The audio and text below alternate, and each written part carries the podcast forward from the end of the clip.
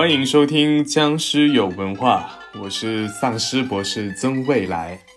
今天我将给大家分享一个小故事，叫《画工画僵尸》，一个画家画僵尸的故事，出自袁枚的《子不语》。《子不语》呢是清代学家袁枚写的一个笔记小说集，篇幅很短，耐人寻味。我个人非常的喜欢，也推荐给大家。听说袁枚因为这个书名被别人用过了，所以就改名为辛弃邪。那我们周四已经讲过了，清代僵尸故事可以分成触犯禁忌刑和妖魔作祟刑两种。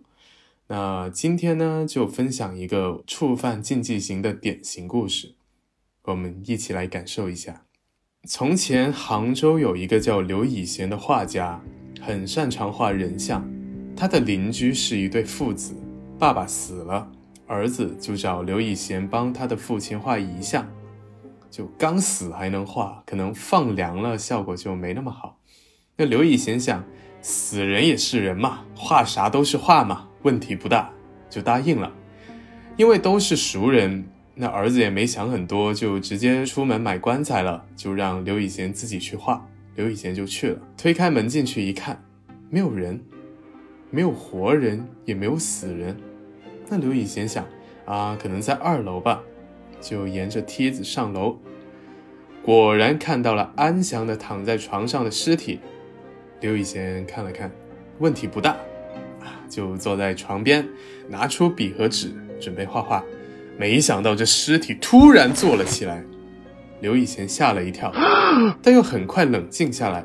作为一个画家，也不知道他经历过什么，反正马上就意识到这是一具走尸，行走的尸体。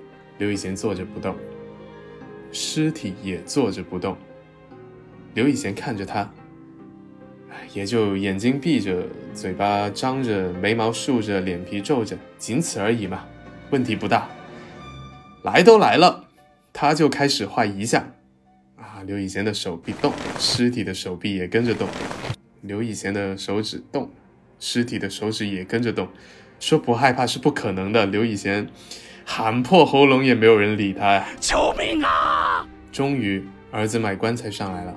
上楼一看，看到爸爸和邻居坐在床上深情对望，一下子就昏了过去。又一个邻居上楼，可能是听到尖叫声，不知道发生什么，过来看看。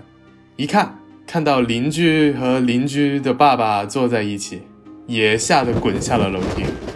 这个刘以贤心态崩了，他不知道该怎么办。这时候抬棺材的人终于到了，刘以贤也突然想起来啊，这个走尸怕笤帚，就赶紧喊：“哎，你们快点拿笤帚来啊！”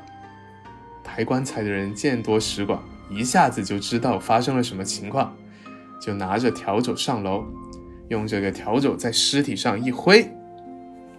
尸体就倒下了，好像什么都没有发生过一样。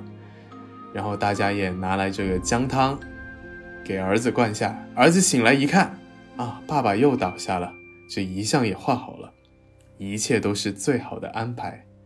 就将爸爸的尸体放进棺材，故事到此结束。这故事非常短，但是又非常有意思。比如说，这个刘以贤为什么看到死人觉得问题不大呢？这个儿子买完棺材回来一看，为什么直接就吓坏了呢？啊，有很多耐人寻味的地方，大家可以仔细的品一品。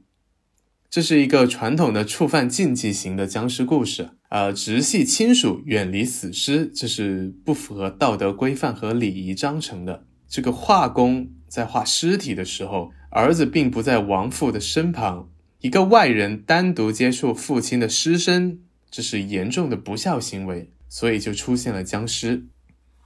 当然，这个故事还告诉我们，认真工作的人运气不会太差，遇到事情别慌，多动脑筋想，问题不大。